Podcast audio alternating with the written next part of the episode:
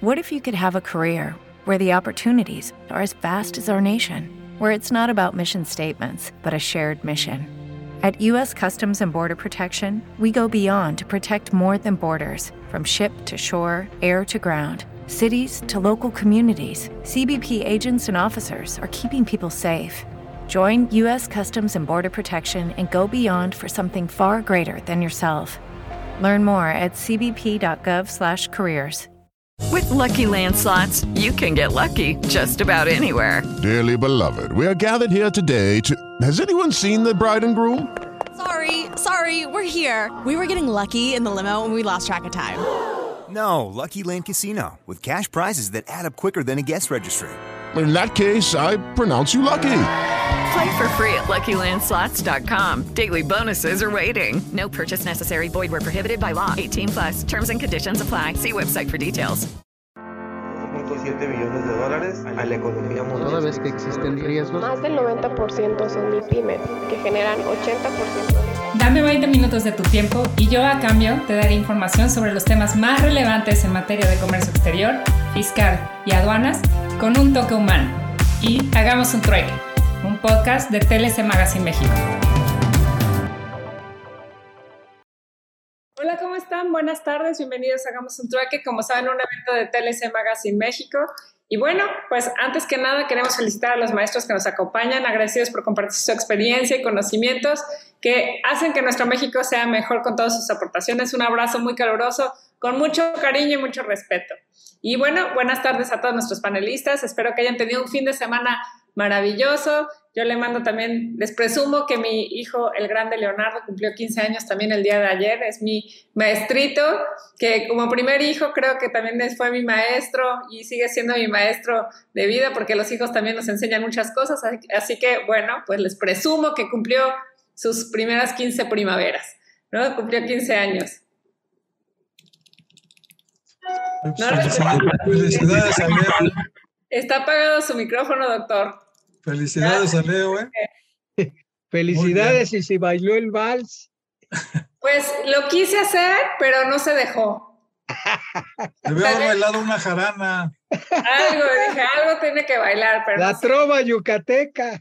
Ándale, yucateca. algo así quisimos. Con su Pero guayabera y sus guarachitos. Así estábamos el día de ayer. Y bueno, también les platico que hace más de 10 años en TLC decidimos convertirnos de un despacho que realmente nos dedicamos nada más a defensa, lo convertimos en el tema de enfocarnos en la parte preventiva y así comenzamos a apoyar a las empresas a, a crear esquemas preventivos y de cumplimiento. Así que a lo mejor no era, estaba tan de moda el término de compliance, pero realmente en TLC ya tenemos muchos años enfocarnos, enfocándonos en el tema de cumplimiento. Pero realmente para poder cumplir no hay nada como tener que actualizarnos y estar al pendiente de, de todas las nuevas reglas y cambios que la autoridad tiene para nosotros. Así que el día de hoy nos acompaña nuestro querido doctor Ricardo Méndez para que nos platique de las reglas y actualizaciones del 2022. Bienvenido, Richard. ¿Cómo estás? Bienvenido a hacer un trueque otra vez. ¿Qué tal? Buenas tardes a todos. Feliz, feliz día del, del maestro, a quienes han impartido cátedra. ¿Qué tal, doctor? Gracias. Espero que no hayas, no hayas escuchado al doctor Carvajal, que casi, casi sale corriendo. ¿Lo escuchaste, Richard? No es cierto. Es pura guasa, puro cariño.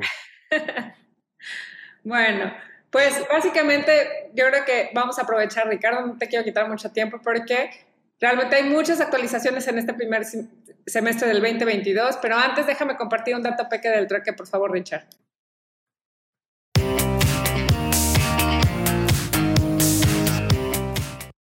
El dato peque del trueque del día de hoy. Proceso para renovaciones de operador económico autorizado.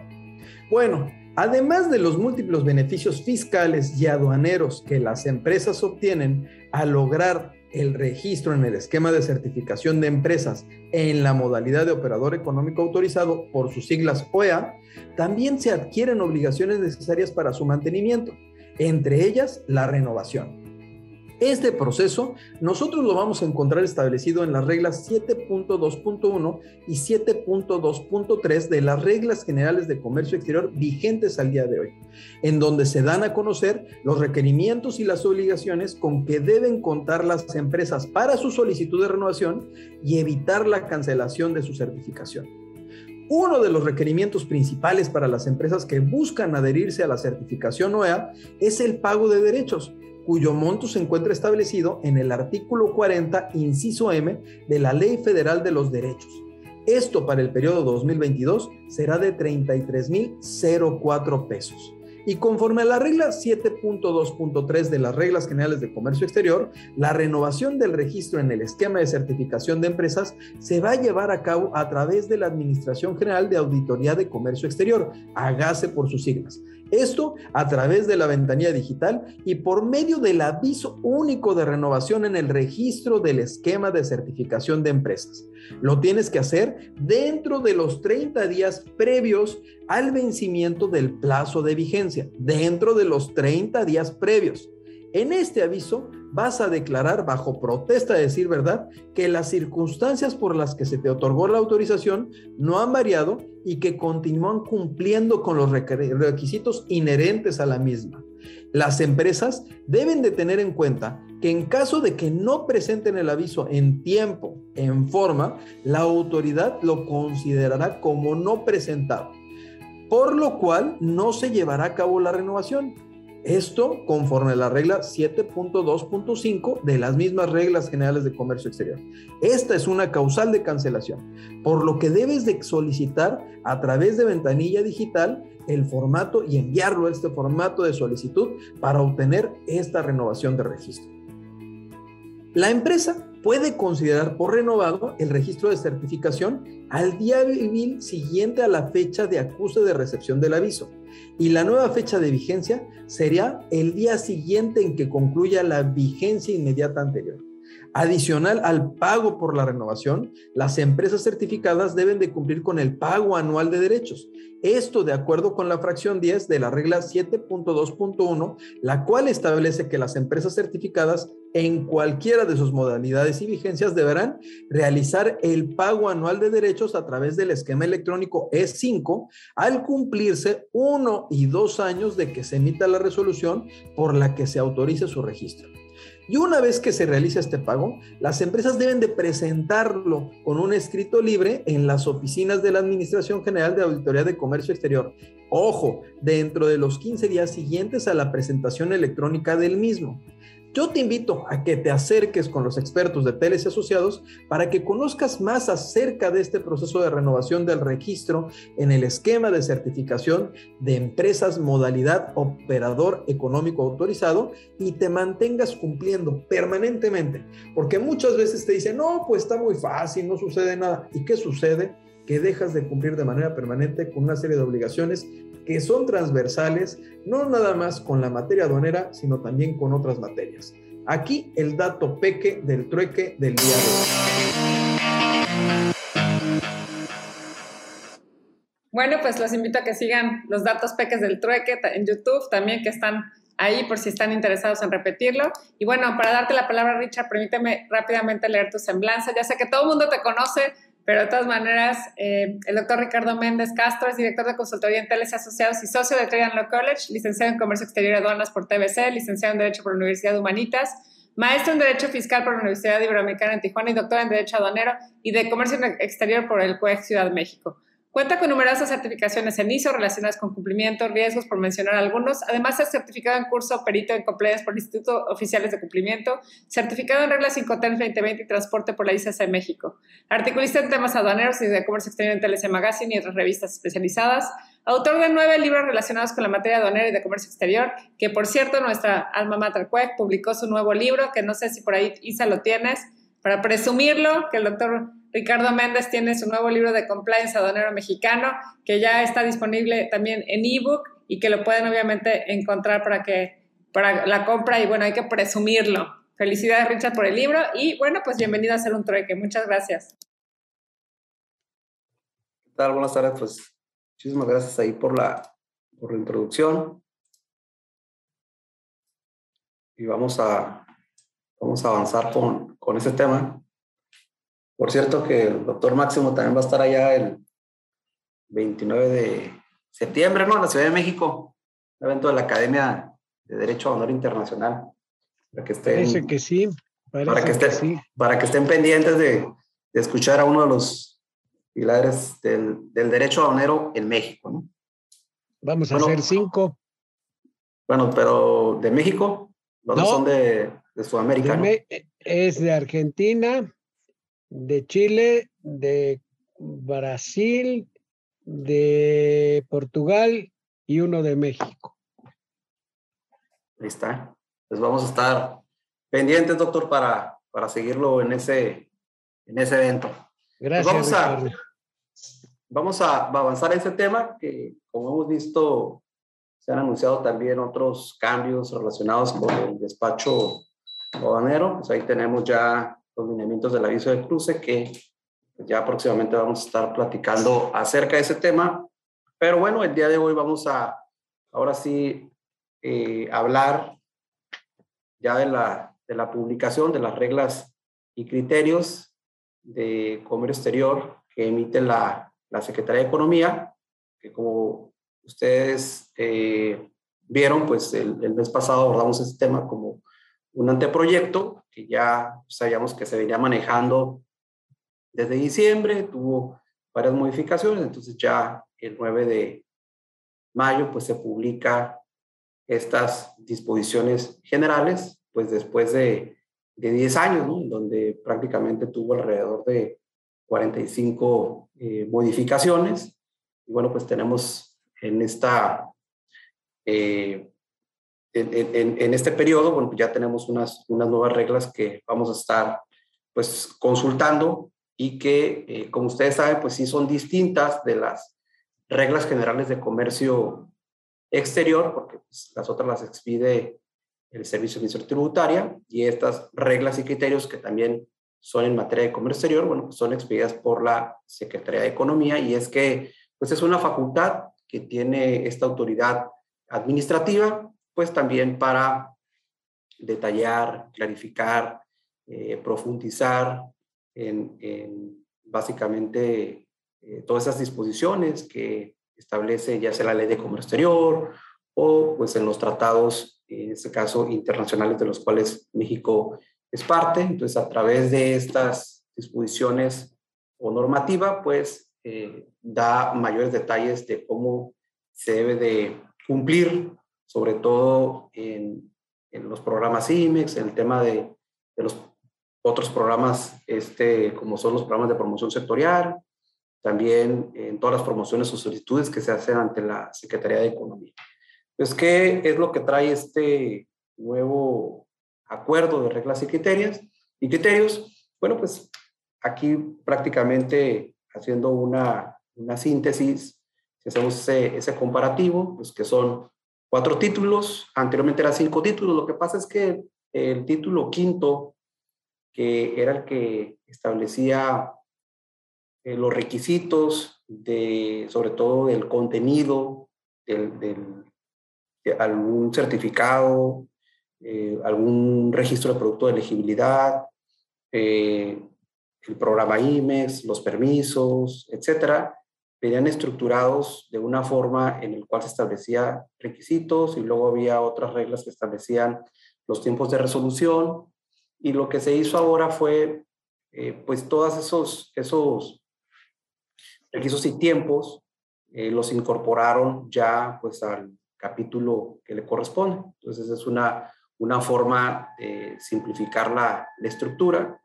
y por eso es que eh, desaparece ese quíntulo eh, título. Sin embargo, bueno, pues lo vamos a ver en, en cada uno de los capítulos. Y aparentemente también hay una reducción en los capítulos, sin embargo, ustedes pueden visualizar que incrementa el número de reglas. Y esto es porque, por ejemplo, si estaba la regla 531, que es la que establecía los requisitos, luego la 571, que era la que establecía los, los plazos, entonces, bueno, pues esas reglas se separan y se van incorporando pues a cada uno de los trámites y eso hace que incremente el número de disposiciones. En el caso de los anexos, quedaron de la misma forma. Bueno, pues también es importante tomar en consideración los transitorios porque, si bien es cierto, esta disposición entró el día de su publicación, es decir, el 9 de mayo, también, bueno, pues tenemos que revisar, pues, cuáles son esas disposiciones que todavía eh, se encuentran eh, pendientes y también nos sirve para, sobre todo, tener eh, claridad en alguna gestión que se está llevando a cabo o alguna promoción o resolución que se haya obtenido con antelación por parte de la autoridad que posiblemente quede sin efectos y ahorita vamos a comentar algunos, algunos ejemplos. Esta es brevemente la estructura, solamente por cuestiones de tiempo me voy a enfocar en algunas disposiciones que considero en este caso relevantes y ya si tienen algún, alguna pregunta, algún comentario, pues pueden escribirlo en el chat para finalizar, eh, analizarlos. ¿no? Entonces, esta es la, la, la estructura como eh, quedó derivado de la, de la publicación. Lo separé, en este caso, por, por recuadros para identificarlos y eh, aparentemente, les digo, no hay cambios, eh, sobre todo en, la estructura, pero vamos a ver que algunas disposiciones, pues en este caso, este, sí tienen algunos temas ahí que deben analizarse, ¿no? Sobre todo en el caso de las empresas, empresas CIMEX. Aquí, eh, sobre el tema de los anexos, desde mi perspectiva, bueno, pues los más importantes puede ser anexo 221, porque ese es el que establece cuáles son las fracciones arancelarias que están sujetas a permiso previo o aviso automático. En el caso del anexo 241, que es el que evidentemente tiene eh, los requisitos ¿no? de las mercancías que están sujetas al cumplimiento de normas oficiales mexicanas y en el caso del anexo 251, porque, bueno, pues ahí se actualizan, eh, en este caso, todas las resoluciones que se han publicado a la fecha y que se encuentran en este caso vigentes de mercancías que están sujetas pues al pago de una cuota compensatoria. Y ya los demás, pues sí son, son complemento, también pues, depende del, del, tipo de gestión que realizan en la práctica, pues es conforme ustedes se van a ir eh, especializando ¿no? en cada uno de estos anexos. Vean, una parte importante sobre todo es en esta regla 121 que introducen eh, unos, unos conceptos. El primero, el de empresa certificada. Y esto ahorita lo vamos a, lo vamos a comentar sobre todo eh, en relación, pues, que hay una, una definición de qué se considera empresa certificada para efectos de las reglas generales de comercio exterior. Entonces aquí hay un, cambio importante porque eh, queda de manera eh, amplia, ¿no? O sea, su, texto en el cual, bueno, pues con el simple hecho de tener la modalidad de certificación IBJEPS en este registro, en el esquema de certificación de empresas, pues ya se considera empresa certificada para efectos de lo que viene siendo el programa eh, IMEX y que esto, bueno, pues lo vamos a utilizar, les digo ahorita más adelante, sobre todo en, en, la, en, en donde no es necesario realizar ampliaciones de la modalidad de servicio. Luego tenemos las mercancías sensibles, que ya sabíamos cuáles eran, el textil, el acero, el caso del azúcar, eh, el aluminio, algunos desperdicios de metal, el tabaco y algunas fracciones de la 98 de operaciones especiales, pues que estaban consideradas como sensibles y también el anexo 332, que básicamente trae el tema de los neumáticos usados o que eh, están considerados eh, algunas partes como desperdicios. Entonces, esto ya lo sabíamos, pero se crea ahí un concepto. Luego, adicionalmente, viene el tema de dar a conocer pues que existe una ventanilla de atención al público por parte de la Dirección General de Facilitación Comercial y de Comercio Exterior, lo cual, bueno, pues es positivo. Eso también, bueno, pues está, por ejemplo, eh, por parte del SAT publicado eh, tanto en las reglas generales de comercio exterior, eh, particular en, en, el anexo de los glosarios del glosario y los, y los acrónimos. Y asimismo, por ejemplo, también en lo que es el anexo 26 de la resolución miscelánea fiscal, ahí, bueno, pues también, eh, sobre todo en temas de, de, la Auditoría General de Comercio Exterior, también viene el horario de atención al público, etc. Entonces, esta parte, pues es positivo porque pues ya nos eh, dirige hacia un punto específico de donde tenemos que presentar en un momento dado nuestras promociones o consultas ante la autoridad.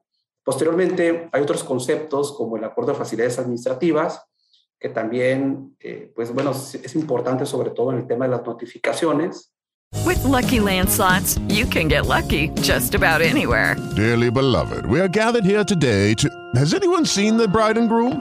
Sorry, sorry, we're here. We were getting lucky in the limo and we lost track of time. No, Lucky Land Casino, with cash prizes that add up quicker than a guest registry. In that case, I pronounce you lucky.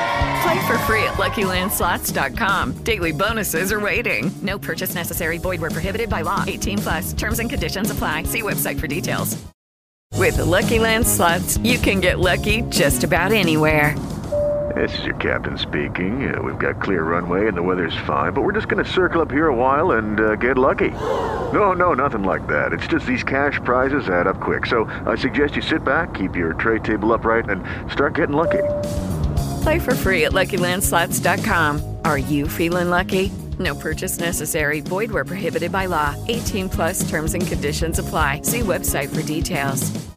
Y esto va a depender pues del tipo de gestión que se realice, si es eh, una gestión directamente en ventanilla, si fue una, una promoción directamente ante la Dirección General de Facilitación eh, Comercial de Comercio Exterior o que haya sido alguna autoridad distinta esta Dirección General de Facilitación, es decir, alguna otra dependencia de la misma Secretaría de Economía, ¿no? Luego tenemos, pues también la autoridad aduanera, que eh, es también un, término que incluye, que bueno, pues ya sabemos eh, que las autoridades aduaneras pues son eh, aquellas que establece el reglamento interior de la Secretaría de y Crédito Público y por supuesto este, los demás disposiciones aplicables. Y luego también menciona el tema de lo que es el, aviso automático, que esto bueno, ya se establece en el anexo 221 porque en realidad no había una definición. O sea, la definición que existe en la ley de comercio exterior, pues es la de permiso automático. Entonces, aquí, bueno, pues lo que te dice, que más que una definición es una referencia, ¿no? Diciéndote que el aviso automático, pues es el, el permiso automático, ¿no? Y posteriormente se incluyen algunos acrónimos como este de, del CINEC, que es, es un portal pues, relacionado con el tema de las normas de evaluación de la conformidad, es decir, todo lo que tiene que ver con eh, cumplimiento de la ley de infraestructura de la, de la calidad. Y posteriormente aquí vienen eh, otras referencias como de la Dirección General de, Normas, de la Dirección General de Minas, referencias de la ley de la infraestructura de la calidad, porque todavía había algunos preceptos que hacían mención a la ley federal de metrología y normalización, entonces esta parte pues también se actualiza y eh, también el, eh, haciendo las referencias a lo que viene siendo el SNICE, que es el portal, bueno, pues al que accesamos para ver eh, sobre todo la normativa que va publicando en el día a día la Secretaría de, Economía. Miren, esta regla sí es súper importante porque ya se establece un eh, precepto en donde se indica cuáles son los requisitos que debe de eh, cumplir un escrito que se presente ante la Dirección General de Facilitación Comercial o eh, las oficinas de representación relacionado con algún trámite, con alguna consulta, con alguna solicitud.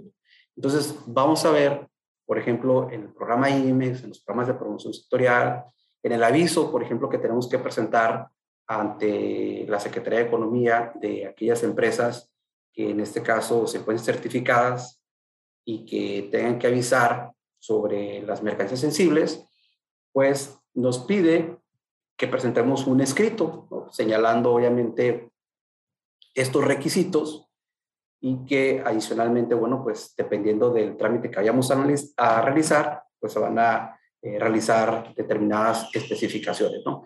Pero aquí, tal cual está, por ejemplo, inciso A, B, C, D, como lo ordené, ustedes pueden revisar esta regla y de esa forma van a estructurar su escrito para presentar, como les digo, alguna, alguna promoción o alguna consulta que realicen ante la autoridad.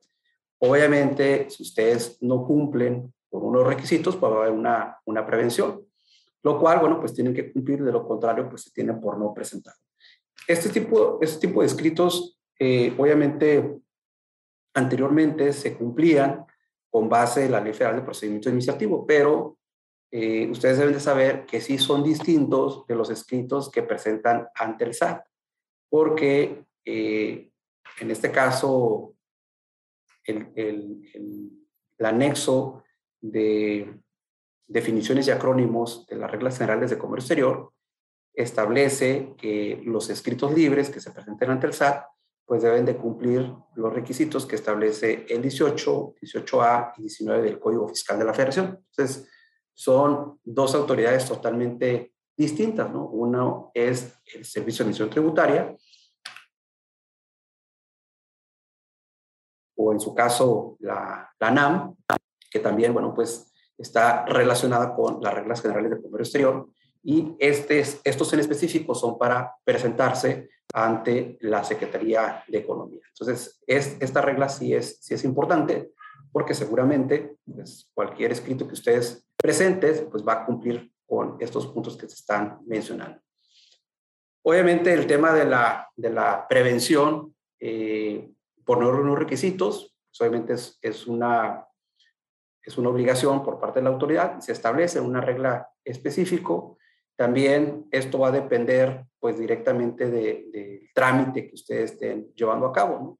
Entonces siempre va a haber una regla en específico que indique cuál es el procedimiento del tema de la prevención, como el que acabamos de citar en la regla 135. Sin embargo, va a haber otros en donde se establece que la prevención, por ejemplo, se va a llevar a cabo durante el primer tercio del plazo de, respuesta. Entonces, esto va a depender, obviamente, de la duración de los, de los trámites, ¿no?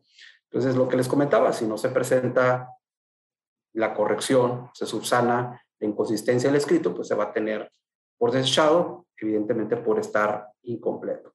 Posteriormente, también eh, tenemos bueno, facultades de la Secretaría de Economía pues, para verificar que la información y documentación que se está presentando, pues en este caso, pues que no tenga inconsistencias, que no eh, sea falsa o ha sido alterada.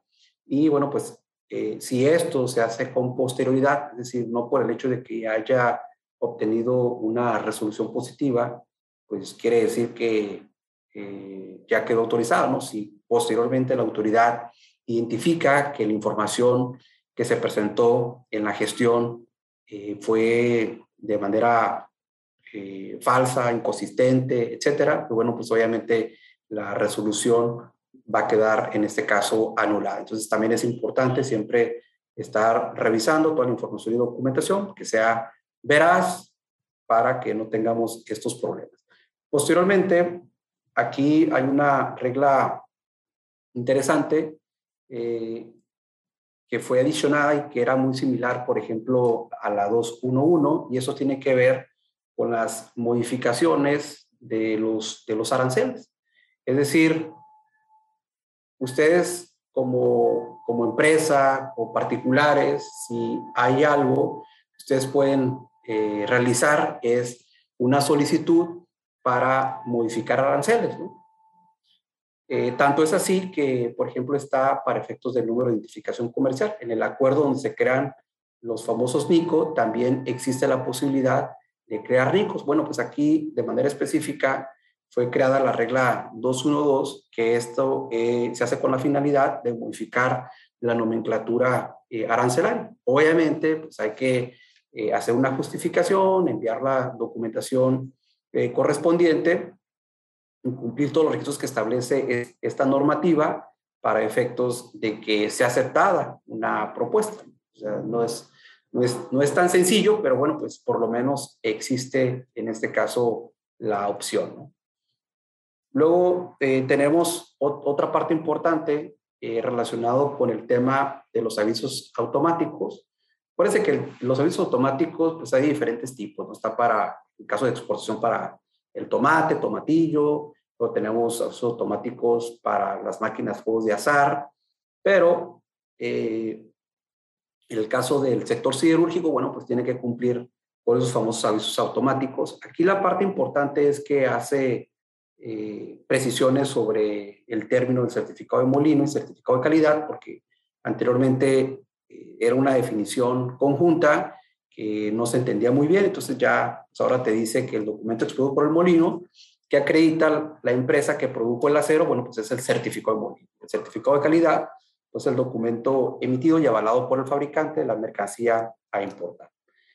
Un aspecto relevante es básicamente eh, que ahora ya indica que el documento, es decir, el certificado de molino, el certificado de calidad, debe estar firmado autógrafamente. Anteriormente se rechazaban los, los documentos cuando pues, no estaban, en este caso, firmados autógrafamente. Entonces, ahora ya se establece un supuesto adicional, de manera adicional, se establece que pueden tener un código QR eh, obviamente relacionado pues, con los datos de quien suscribe el documento. Entonces, en la práctica, de hecho, este, el día de hoy estábamos revisando ahí con, con, un cliente, bueno, pues que algunos de los certificados de molino que tenía sí tenían el código QR, solamente pues, ahí había que revisar que efectivamente fueran los datos eh, de quien suscribe el documento. Entonces, este pues sí es un, un, cambio eh, novedoso, sobre todo porque ya vemos en la práctica que hasta certificados de origen tienen este código QR. Bueno, ¿qué fue lo que cambió ya en cuanto a la estructura de los requisitos que establece, se establecen las propias reglas? Acuérdense que cuando nosotros vemos una gestión en ventanilla, independientemente que estén los manuales, que los haya emitido la Secretaría de Economía, todos los campos que son necesarios para que nos autoricen un aviso, un permiso, eh, un, registro de programa INE, etcétera, debe de estar evidentemente publicado que ese es un requisito indispensable para poder gestionar ese trámite. De lo contrario, bueno, pues eh, no, hay, no habría certeza jurídica, aunque a veces pues, sabemos que todo esto se da a conocer a través de boletines en ocasiones.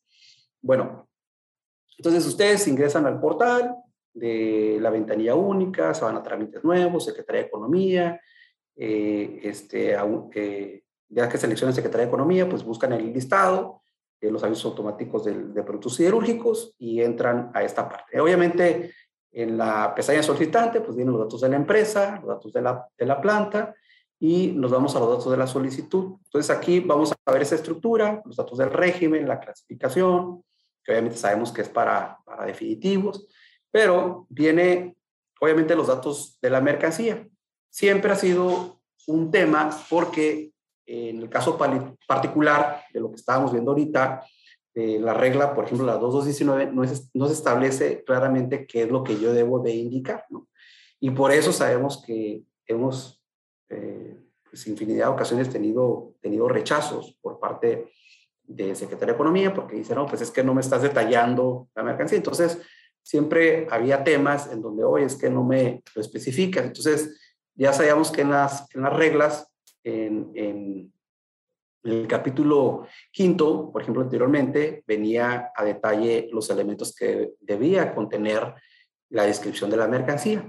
Entonces, eh, ¿por qué? Porque la 219, 2219 pues, establece de manera general, ¿no? O sea, imagínense aquí nomás decía coma, etcétera, pero no sabíamos específicamente qué. Entonces ya en, en, este, en este detalle, pues se indicaba y, aparte que hubo varios cursos por parte de, de, la Secretaría de Economía en donde te decía, ¿sabes qué? Me lo vas a ordenar de esta forma. Entonces, lo único que cambió aquí es que se, se crea un número eh, 10 en esta regla 2226, en donde se detalla el número de, de colado, que este tema ya venía pero como les digo, ahora en la práctica, lo que nos van a hacer es que, eh, por ejemplo, en el caso de las dimensiones, va a pasar a ser el 11 y el 10 va a ser el número de colado, porque lo van a requerir detalle. Seguramente, si no lo hacemos de esta forma, los van a, van a rechazar. Entonces, también hay que estar pendientes en esta regla 2226 de la estructura que debe tener. Y así se va, este, de manera ordenada de cómo debe describirse, eh, en este caso, los datos de la mercancía. Y otro punto importante también fue que a veces sucede pues que dicen las gestiones que van a tardar, por ejemplo, un día o dos días, en el caso de los servicios automáticos, y a veces tardan cinco días, se van a una semana, y, a ver, y ¿qué, ¿qué, decimos? Bueno, tramito otro, y ahí andamos investigando a ver quién, quién nos atiende eh, con alguna autoridad, ¿no? Y aquí, bueno, pues por lo menos ya se establece de que los plazos de, de resolución por parte de la autoridad eh, se van a ampliar por la mitad del, del, periodo que se establece. Por ejemplo, si es de dos, eh, en este caso, eh, días, bueno, pues un día más, lo van a hacer de tres días. Sin embargo, también se señala que va a llevarse a cabo esta ampliación de los plazos siempre y cuando esté debidamente justificado. Entonces, esto es un punto importante también para considerar, sobre todo en los permisos automáticos, de textil y de calzado. Entonces hay que tomarlo también en, consideración. Luego, en lo que, lo que respecta a las cuotas compensatorias, pues aquí prácticamente eh, se establece, por ejemplo, en la regla 253, si existe, si existe una diferencia en la redacción del anexo 251, aquí les puse un ejemplo del sulfato de amonio, y la resolución obviamente la publicada en el diario oficial de la federación, pues va a prevalecer la que fue publicada en el diario, la que establece el, el, pago de la, de la cuota, ¿no? Que esto, pues obviamente es porque si aquí hay un, un, un, este, un error y ustedes pagan de manera incorrecta, pues obviamente la, la autoridad fiscal pues te va a determinar el, el crédito y aparte la, la omisión, ¿no? Entonces, por eso te está señalando que eh, pues prácticamente este anexo 251 es de referencia, que ya lo sabíamos, pero bueno, pues, ahí te lo, te lo indica nuevamente. Luego tenemos en la regla 254, en donde se establece que, bueno, pues que estas cuotas completorias van a ser aplicadas conforme al procedimiento que haya emitido, ya sea eh, provisional o el definitivo, y que pues van a estarse actualizando pues estos anexos eh, pues cada seis meses, ¿no? En particular este de las cuotas compensatorias.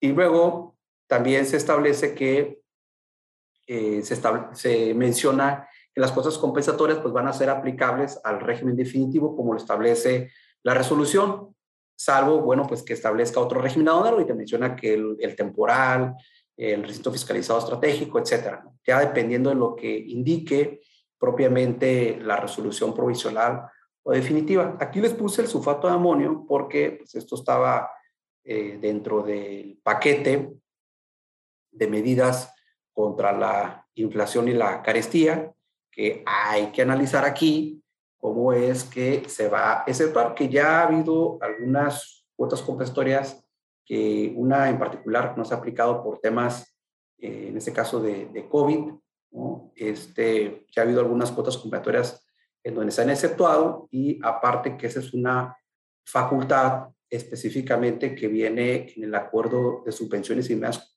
compensatorias de la OMS, del cual nuestro país es parte y se establece en el artículo noveno, en donde, bueno, pues, eh, independientemente de que un país haya iniciado un procedimiento de investigación de prácticas federales, bueno, pues ya dependerá de él bajo esta eh, eh, facultad que tiene para imponer o no la cuota compensatoria. Entonces ahí estaríamos esperando, derivado del anuncio del gobierno federal, de este paquete eh, contra la inflación y la carestía, estaríamos esperando pues algún tipo de exención con relación a este sulfato de amonio. Lo quise poner solamente como referencia.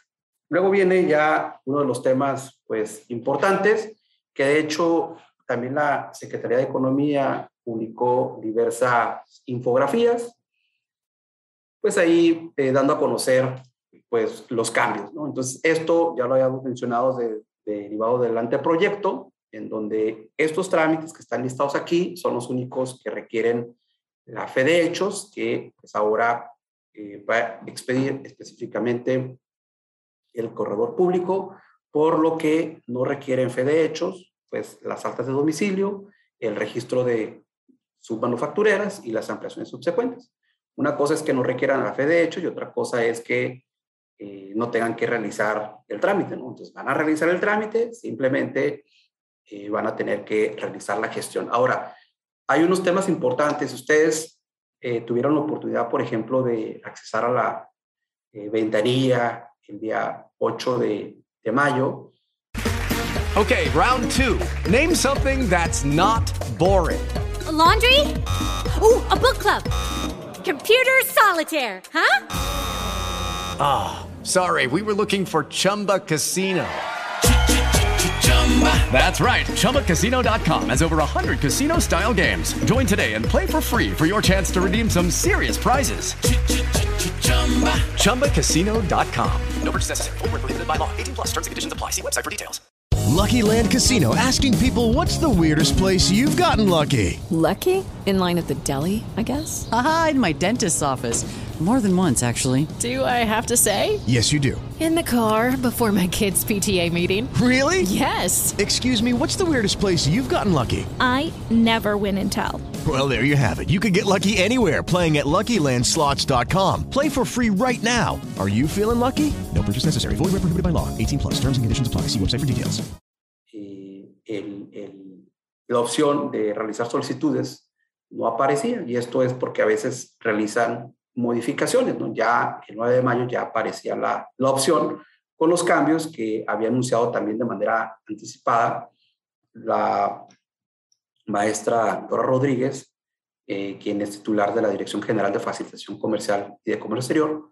Y en, ese, en, ese, en esa presentación que ella había hecho, pues, había anunciado unos cambios importantes que evidentemente pues, ya están establecidos en estas disposiciones eh, pero pasa a veces que, por ejemplo, los cambios no fueron hechos a todas las eh, partes de la, plataforma, ¿no? de, la, de la ventanilla. Es decir, eh, posiblemente si ustedes ingresan para dar una baja del domicilio de un IMEX, pues a lo mejor les va a requerir como fe de hechos, o si realizan una ampliación de su maquila, posiblemente va a aparecer ahí la, la opción de hechos. Sin embargo, ustedes saben que conforme a este dispositivo, pues ya no requiere de la hechos, por lo tanto, eh, posiblemente si no los deja avanzar, eh, ya incluso en algunos de, de, de, sus presentaciones que se encuentran en la página de, de, les dice, en donde establece el procedimiento, inclusive te dice, ¿no? Anexa una hoja en blanco en el, en el cual se indique que no aplica. Entonces, esto pues es importante que lo, que lo identifiquen. ¿no? Vean, hubo cambios en la redacción. Si ustedes eh, analizan un comparativo, eh, por ejemplo, de todas las reglas que establecían requisitos de fe de hechos, entonces ahora se unifican en, en, un solo dispositivo y solamente aparecen dos registros principales en el cual antes, bueno, pues teníamos inclusive algunas reglas hasta el inciso eh, G, el inciso este, H, ¿no? entonces teníamos, teníamos varios. Pues, ¿Qué es lo que pasa eh, ahora? Que muchas de estas obligaciones ya no van a requerir indicarse en la fe de hechos. Sin embargo, sí es necesario que se anexe la documentación al trámite. Y eso, bueno, pues hay que revisar la estructura de los requisitos porque tenemos requisitos que se capturan directamente en el portal de la ventanilla y luego tenemos los requisitos que son anexos, como pues es la documentación, por ejemplo, de, de, de acreditar la posición del inmueble o del número de empleados y adicionalmente, pues agregar lo que es la, la fe de hechos. Entonces, por lo menos, eh, pues en la práctica hemos visto fe de hechos, por ejemplo, que tienen, bueno, me ha tocado ver algunas de 10 hojas, se sintetizaba muy bien el, el, el cumplimiento de lo, que, de lo que se establecía y que, incluyendo fotografías, ¿no? Así muy bien diseñadas y que eran aceptadas por la autoridad y pues también me tocaba ver fe de hechos de 150 hojas y, y que después decían, oye, es que eh, eh, pues no se recibieron todos los archivos, cómo los, cómo los envío y ahí se presentaban varios problemas. Entonces aquí lo que se hace es prácticamente esos dos supuestos, el inciso A y el inciso B, y todavía se señala que en el caso de que no se cuente con maquinaria, pues solamente que se justifique el motivo, que eso es muy factible en aquellas IMEX que inician con un programa de periodo preoperativo, el cual pues, no tienen, en este caso, eh, maquinaria. Esto, pues también hay que estar atentos si van a realizar alguna, alguna gestión, porque pues, obviamente eh, el, corredor público, que es el featario actualmente autorizado, bueno, pues eh, también va a hacer ajustes a las fe de hechos, en este caso, que, que emita. Entonces, aquí tenemos que ya se especifica, que era algo que también ya estaba, el que el documento no debe tener antigüedad no mayor a tres meses. Ya comentamos que es el único, en este caso, eh, autorizado, el corredor público. Eh, el contribuyente interesado, pues obviamente tendrá la opción de solicitar una visita de inspección en lugar de presentar la fe de hechos. Sin embargo, aquí pues tenemos un, tema, ¿no? Eh, ¿Cuáles van a ser las oficinas de representación autorizadas para realizar esas, esas visitas y también van a participar las secretarías eh, de Estado, es decir, bueno, más bien las secretarías de las entidades federativas de los estados van a, van a participar, pues cuáles van a ser esas, esas autorizadas. ¿no? Pues eso todavía está ahí eh, pendiente. Lo único que se publicó, bueno, fue la lista de los corredores públicos autorizados y también dentro de los transitorios se establece un supuesto en el cual todavía estos seis meses pues van a estar eh, recibiendo, que vienen siendo fe de hechos emitidas por notario público, pero una vez que eh, pasen esos seis meses, pues ya eh, únicamente se va a recibir por parte de corredores públicos. Entonces, esta parte también para tenerlo en consideración. Entonces, aquí está el listado, ahí les puse en la parte de arriba eh, la liga, que da a conocer en infografía la Secretaría de Economía, y obviamente se van aquí al, a, la, opción de padrón, va a estar el, un archivo descargable, y ustedes van a poder ver ese listado, pues donde ya te aparecen los, eh, los datos del corredor, de dónde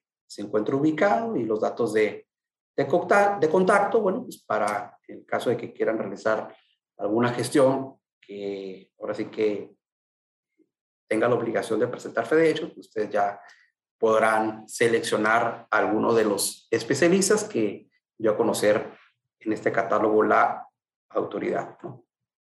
Bueno, otro punto importante, pues es el, el, tema de las empresas que pueden estar en un mismo domicilio, lo cual, bueno, pues eso ya eh, es, es, factible de hace mucho tiempo, simplemente que aquí había dos criterios, había un, un criterio por allá del 2019 y luego el del, del 2020, y eso es bien importante porque esos criterios pues ya quedan sin efectos, entonces ahora lo que se establece pues ya indica que se, eh, se entenderá por instalación delimitada, independiente y cuando pues podrán estar de manera eh, conjunta y solamente tener ahí algunas divisiones que no sé, que sean distintas pues de, de bardas o muros o mallas ciclónicas, etcétera. Entonces, eso también es, es importante, bueno, pues en el caso de que eh, pretendan que dentro del domicilio eh, inscribir pues a otra empresa con programa ahí. Entonces hay que tenerlo también en consideración. Luego, eh, con respecto al reporte anual de operaciones de comercio exterior, bueno, pues ya saben que este es el mes de, de, del reporte anual, que ahora ya, bueno, esto debe haberse, haberse publicado en, en abril, ¿no? Para que se extendiera por lo menos un mes adicional para la presión del reporte, pero bueno, pues para el próximo año ya las empresas, independientemente si tienen PROSEC, Altex, eh, ESEX, que todavía hay algunas que tienen ahí, aunque sean programas, estos dos últimos que se hayan abrogado, bueno, pues ya lo van a presentar durante el mes de, de mayo. Y bueno, aquí solamente hay unas precisiones en donde se incluye el tema de los pedimentos virtuales y en el caso de que se haya eh, obtenido una empresa con programa IMEX el año inmediato anterior, no estaría obligada a cumplir el requisito de exportación del 10% de la facturación total, los 500 mil dólares, pero bueno, pues tiene la obligación de presentar eh, en ese supuesto el reporte. Entonces, en esencia, el reporte sigue siendo el mismo, declarar el tema de las ventas totales con respecto a las total de exportaciones y ya lo demás, pues es un cálculo básico ahí que realiza la ventanilla para determinar el 100%. ¿no? Esto pues, ya lo deben de estar presentando este mes. Si tuvieron eh, la oportunidad de presentarlo el mes de abril porque contaban con programa de promoción sectorial, bueno, pues ya cumplieron de todas formas. Ahora, hay un tema importante aquí. Eh, les decía, eh, esta regla 3218 se encuentra vinculada con la regla 135, que es la que establece los registros del escrito eh, libre y que anteriormente lo que sucedía era que, por ejemplo, si yo pensaba tramitar eh, una ampliación, eh, lo, que, lo que sucedía era que yo podía llevarla a cabo de manera adicional, era como una protección de decir, ¿sabes qué? Por si algún día llegan a, a, suspender el IMEX o cancelar el IMEX, pues ya tengo eh, de manera automática pues otro, eh, otro, otro, otro, modalidad del IMEX específicamente para efectos del servicio. Entonces, lo que hizo la autoridad, que ya se estuvieron, se, se están, se, están eh, se fueron presentando eh, durante el inicio de este año, eh, algunas negativas en donde te decía, ¿sabes qué? Pues tú eres una empresa IMEX certificada, no tiene, no tiene la necesidad de realizar una ampliación porque automáticamente puedes eh, en un momento dado obtener la modalidad, ¿no? Entonces, eh, hubo algunos rechazos por parte de la Secretaría de, de, Economía. Sin embargo, al finalizar en las resoluciones, establecía un, un, una excepción que señalaba, por ejemplo, que si eh, no considerabas que se apegaban a ese supuesto, bueno, pues que presentaras un escrito libre y que indicaras cuál es el motivo por el cual tú sí querías realizar la, la gestión. Pero lo que estamos viendo hoy en día es básicamente que lo tiene incorporado de manera automática. Es decir, si yo soy una empresa IMEX y cuento con la certificación en materia de IBJEPS, de acuerdo con el concepto que vimos hace, hace un momento, en eh, las definiciones de la regla 121, bueno, pues ustedes van a visualizar que nos establece una excepción como la que se establece las reglas generales de comercio exterior. Por lo tanto, si ustedes intentan presentar una eh, ampliación de la modalidad de servicios, les va a arrojar este mensaje. Prácticamente dice que ha ocurrido un error y que la empresa está certificada y no es necesario realizar este tipo de ampliación. Entonces ya no los va a dejar, ya no vamos a tener como esa doble gestión que hacíamos para efectos de poder, en este caso, obtener la de manera independiente. Entonces, automáticamente eh, te brinda esta facilidad. Entonces, esto también es importante, bueno, pues revisar sobre todo el objeto social eh, de, la, de la sociedad y las actividades registradas en el SAT. Porque, eh, por ejemplo, si ustedes revisan eh, algunas disposiciones, ya ahorita está muy vinculado, pues que en realidad ustedes tengan esa actividad que estén llevando a cabo, ¿no? Entonces es, es bien importante que lo, que lo revisen, ¿no? Ahora, otro punto también que debemos de considerar es, en el caso de las empresas certificadas en IBJEPS, es que deben de mantener actualizado el expediente. Esta es una nueva regla. Aquí de entrada, pues no te establece una fecha de cumplimiento. Por ejemplo, eh, vamos a ver en las que se presentan avisos cuando hay un cambio de denominación, en el RFC, el representante legal, pues te dice hoy en día que es dentro de los 10 días que se haya realizado el, el, el cambio, sea, en ese periodo de que se presenta el cambio. Aquí te establece un plazo en específico de cuándo tengo que informar, pero vean, habla específicamente de esas ampliaciones que obviamente primero lo que debemos de tener en, en consideración es de que una empresa certificada eh, no le aplican las ampliaciones de lo que vienen siendo las mercancías sensibles. De hecho, las empresas que manejan ese tipo de, mercancías, pues realizaron una gestión independiente ante el Servicio de Administración Tributaria para poder, en este caso, importar esas mercancías sensibles. Ahora, también debemos de tener en cuenta que la gestión que se realizó ante, la, ante el Servicio de Administración Tributaria es independiente de lo que viene siendo la Secretaría de Economía. Por lo tanto, suponiendo que si yo presenté una ficha de, de trámite 118 en el cual eh, inicialmente no vienen especificadas las mercancías. Hoy en día se, se identifica cuáles mercancías son las que están autorizadas para efectos de, de esta gestión. Tenemos que nosotros pues presentar ese escrito libre con, las, con los requisitos que acabamos de ver de la, de la 135, en donde indiquemos, bueno, pues que se importan eh, temporalmente bajo el programa IMEX estas fracciones arancelarias con eh, su número de identificación comercial y la descripción. Ojo que es bien importante que no nos pide más detalles. Es decir, no me indica que relacione ese, eh, es, esa fracción arancelaria o esa mercancía. No me indica que la relacione con el producto terminado.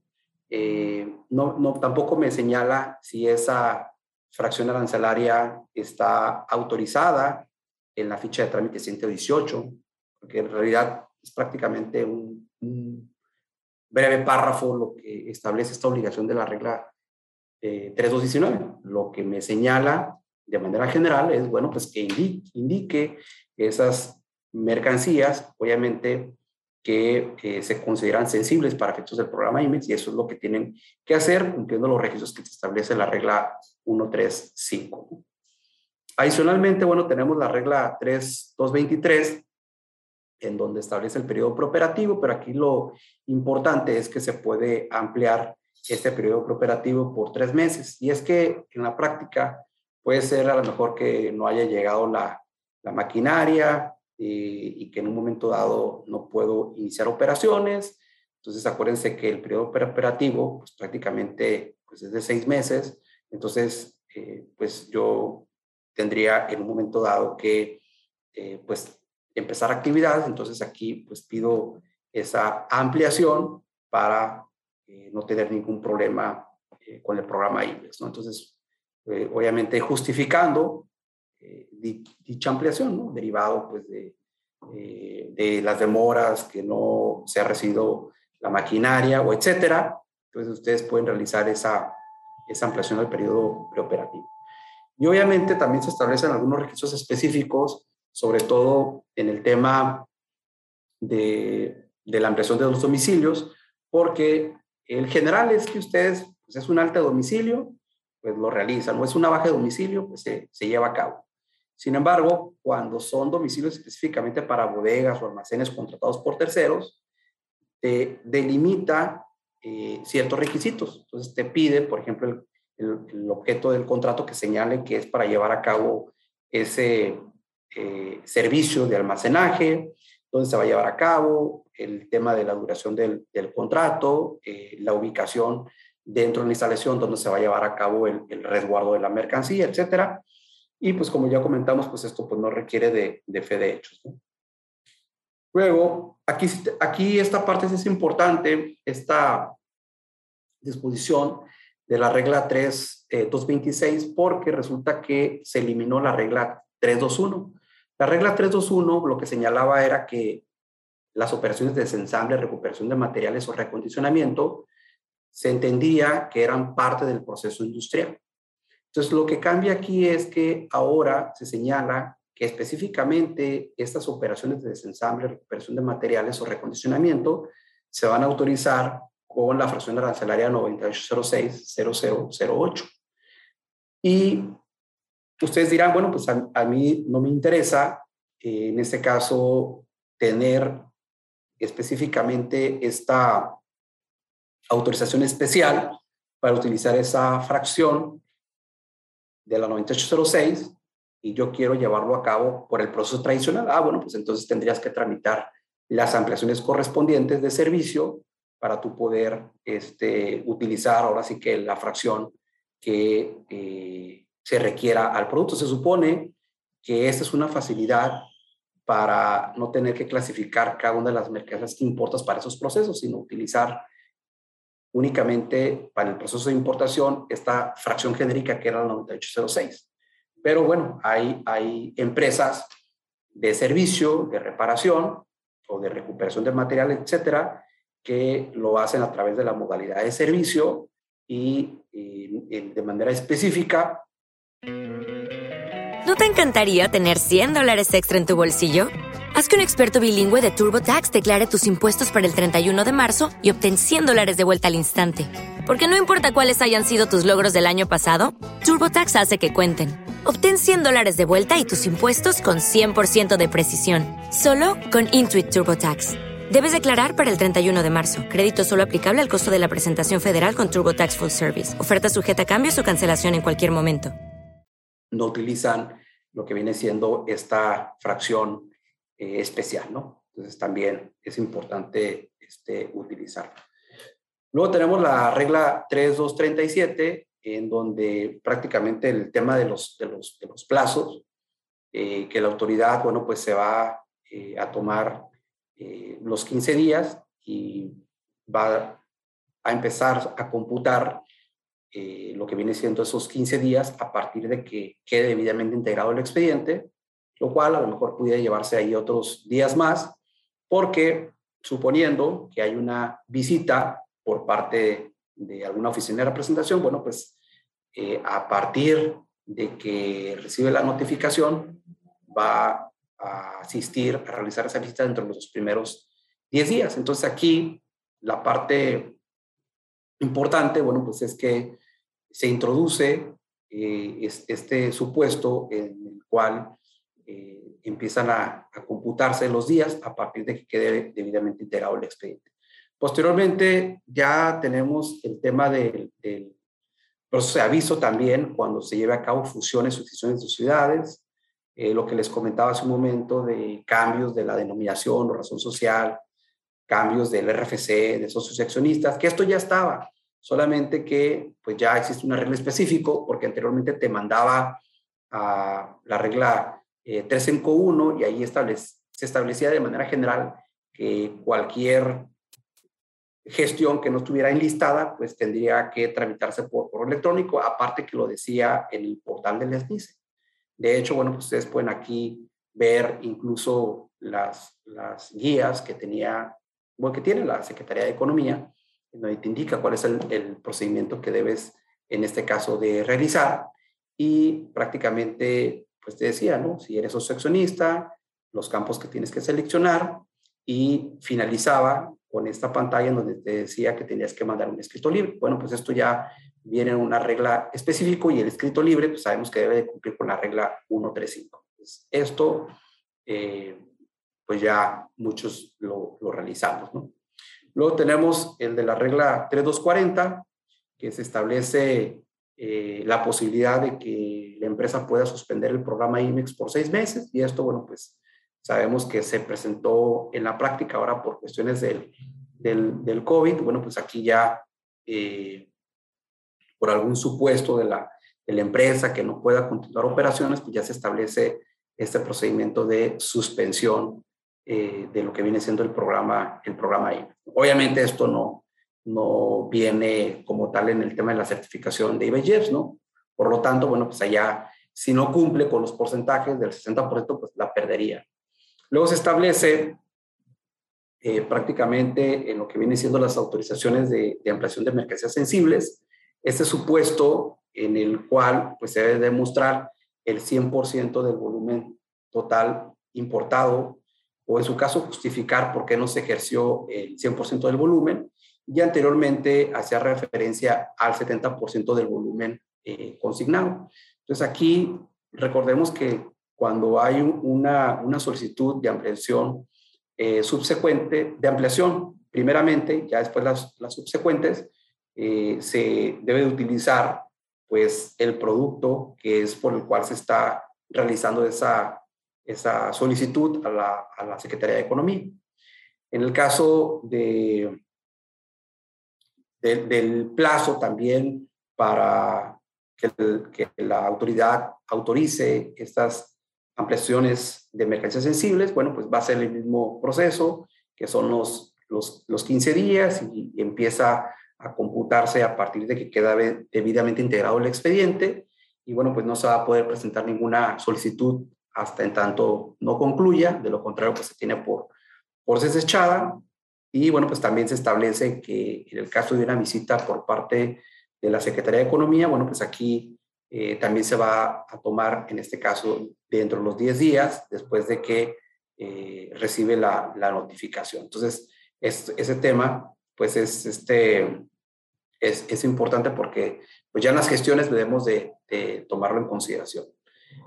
Luego también en el tema de lo que viene siendo los programas de promoción sectorial, ya para ir eh, concluyendo, pues aquí lo que tenemos es unas precisiones en cuanto al tema también de la 9806, porque también es posible aplicarlo por empresas que tengan programa de promoción sectorial.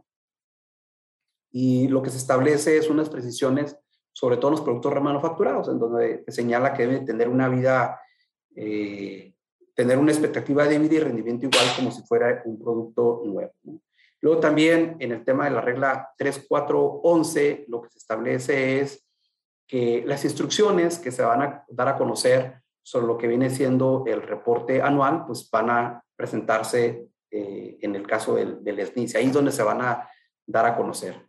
Y también en lo que viene siendo la regla 3418, ustedes, ustedes cuando ven una autorización de programa de promoción eh, sectorial, van a ver que tiene una estructura, ¿no? Obviamente eh, el, el, el, asunto, que es una autorización, van a tener la parte de los fundamentos, van a tener eh, los productos que en un momento dado, en este caso, o sectores que fueron autorizados y eh, y requisitos prácticamente que establece en, dentro, de las, de, dentro de estas reglas.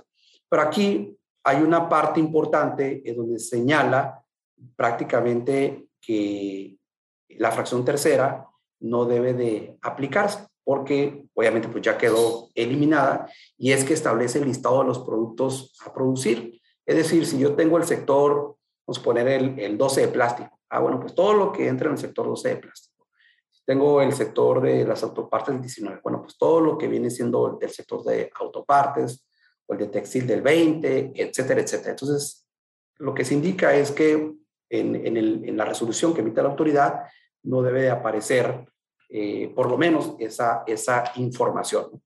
Y esto, bueno, pues será en el futuro, ¿no? Para los que realicen trámites nuevos.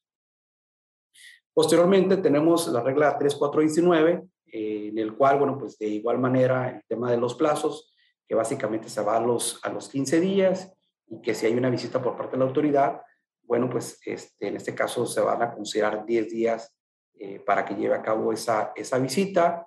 También eh, el tema de los, de los avisos por parte de fusión y decisión de sociedades, que es muy similar al tema de la CIMEX. Y en el caso importante también, donde se abrogan aquellos criterios y resoluciones que sean contrarias a las nuevas disposiciones. Ahorita vamos a mencionar unos ejemplos, sobre todo con las normas oficiales mexicanas. Bueno, ¿qué es lo que sucedió aquí? Se publica el anexo 241, básicamente eh, está estructurado ahora por cinco numerales. Sabemos que eh, los numerales del 5 al 13, bueno, pues pasan a formar parte de las reglas, que son del 411 al 2414.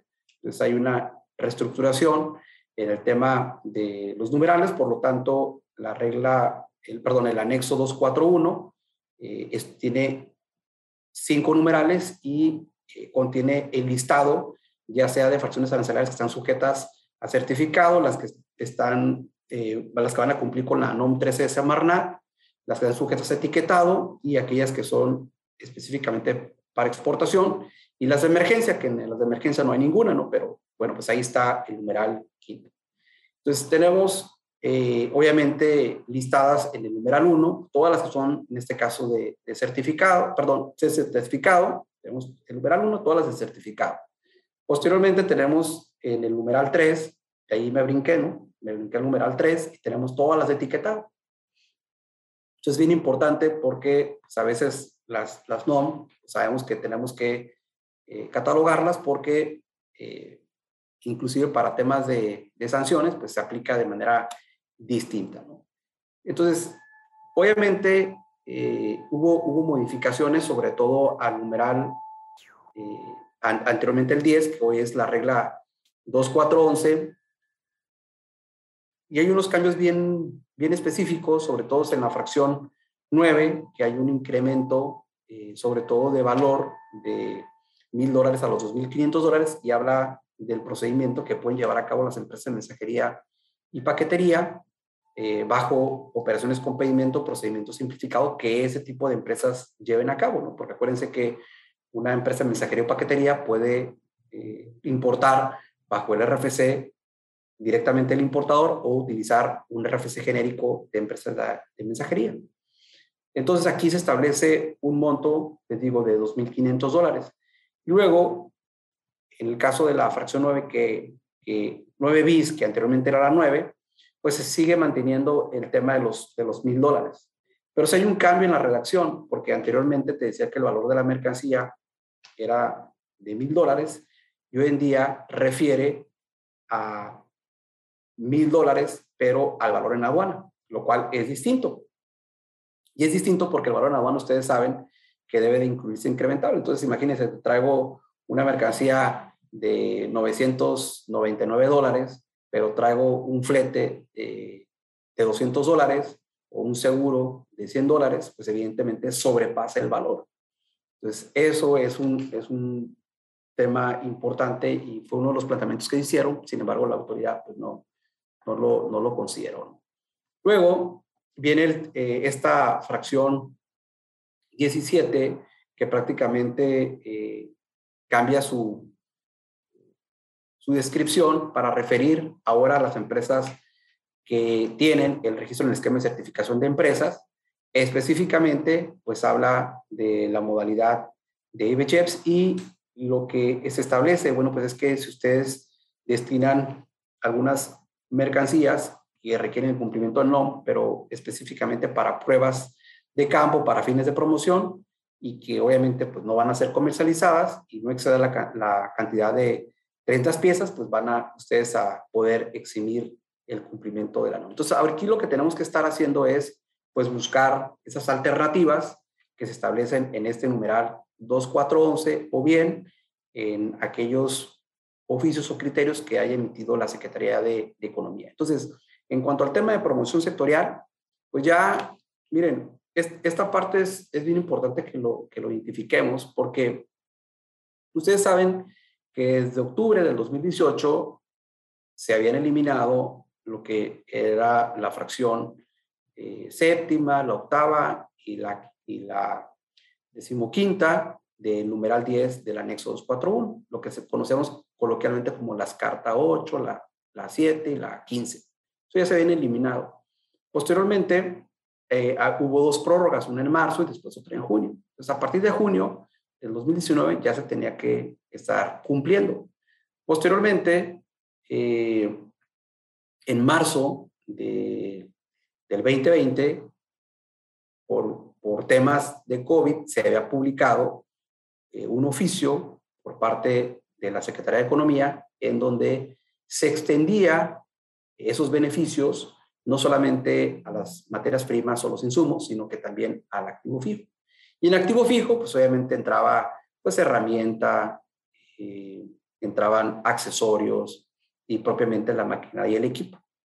Entonces, ¿qué es lo que sucede? Que de hecho fue uno de los planteamientos que yo había presentado ante la, ante la autoridad en la página de la Comisión Nacional de Mejora Regulatoria, que la verdad no hubo muchos planteamientos al respecto sobre ese punto en específico. Hubo sobre otros, pero sobre ese punto en específico no hubo muchos. Entonces, pues, ¿qué sucedió? Pues que publican, dejan sin efecto, porque es el sexo transitorio específicamente de que todo lo que contravenga a esas disposiciones, pues obviamente quedan sin efectos, por lo tanto, en un momento dado pues, ya no es posible, en este caso, eh, exentar, pues, lo que viene siendo las NOMS específicamente para el activo fijo. Pero además sí hubo un cambio en la redacción, porque anteriormente tú podías importar sin aplicar el PROSEC, es decir, contabas con el PROSEC, pero no aplicabas el PROSEC. Y hoy en día la redacción es la importación definitiva al amparo de un programa de promoción sectorial. Antes se hacían unas declaraciones ahí en el campo de observación, es decir, la empresa cuenta con programa de promoción sectorial. No, hoy te, establece que es al amparo de un, de un programa de PROSEC vigente, que se trate de mercancías, específicamente materias primas o insumos. Miren, yo sé que en la práctica eh, hay, hay muchos términos que no se definen. O sea, se define qué es mercancía. Son todos los artículos, productos, efectos o cualesquiera otros bienes, ¿no? Conforme el artículo segundo. Pero no te dice que es una materia prima, no te dice que es un insumo, no te dice que es un activo fijo, que a veces, bueno, pues aplicamos ahí otros, otros conceptos para tratar de definir esto, ¿no? Entonces, eh, entonces, bueno, pues deja fuera eh, específicamente al, al, activo fijo ya hace referencia a que se destinen directamente, porque yo puedo tener algún tipo de, a lo mejor de, eh, eh, de lubricante o a lo mejor algún tipo de consumible que no se utiliza directamente en el producto, sino que se utiliza indirectamente este, para realizar el bien, pero no directamente. Entonces, pues aquí, en este caso, lo deja fuera, lo cual, bueno, pues es un tema este, importante. Sin embargo, les digo, existen otros criterios que desde mi perspectiva sí pueden aplicarse, porque en realidad esos criterios no contravienen a lo que vienen siendo las, las, las reglas.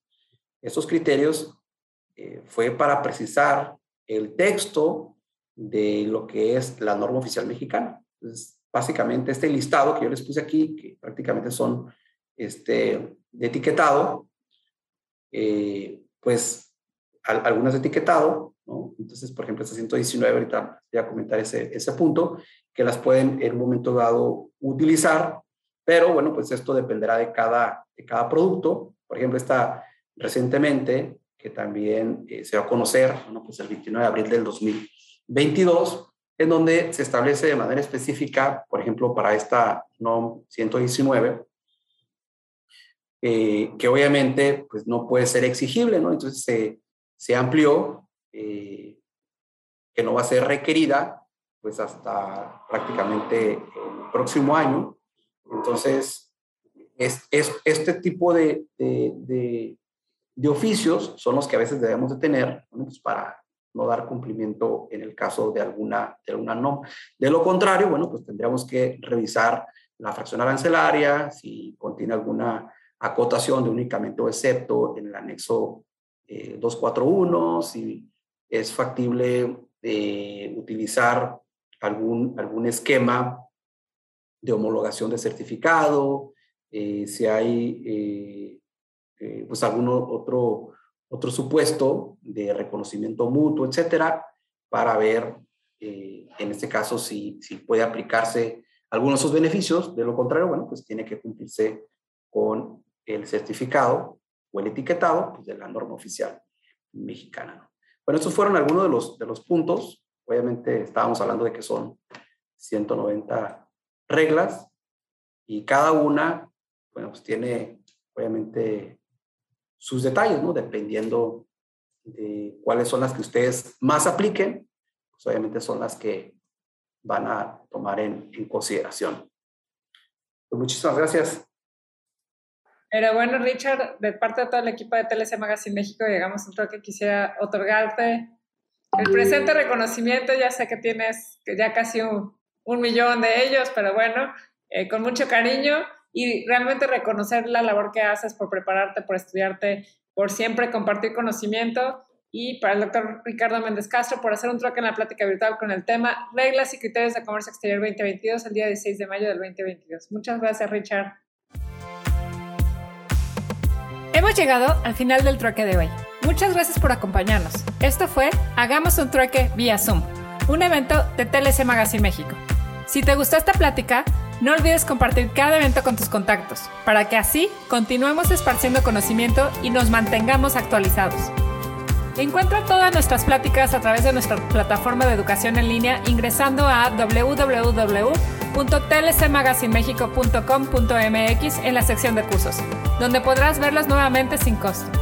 Si estás interesado en algún tema específico, envíanos un mensaje a través de las redes sociales de TLC Magazine México y buscaremos un experto que pueda aclarar tus dudas. Esto fue Hagamos un trueque.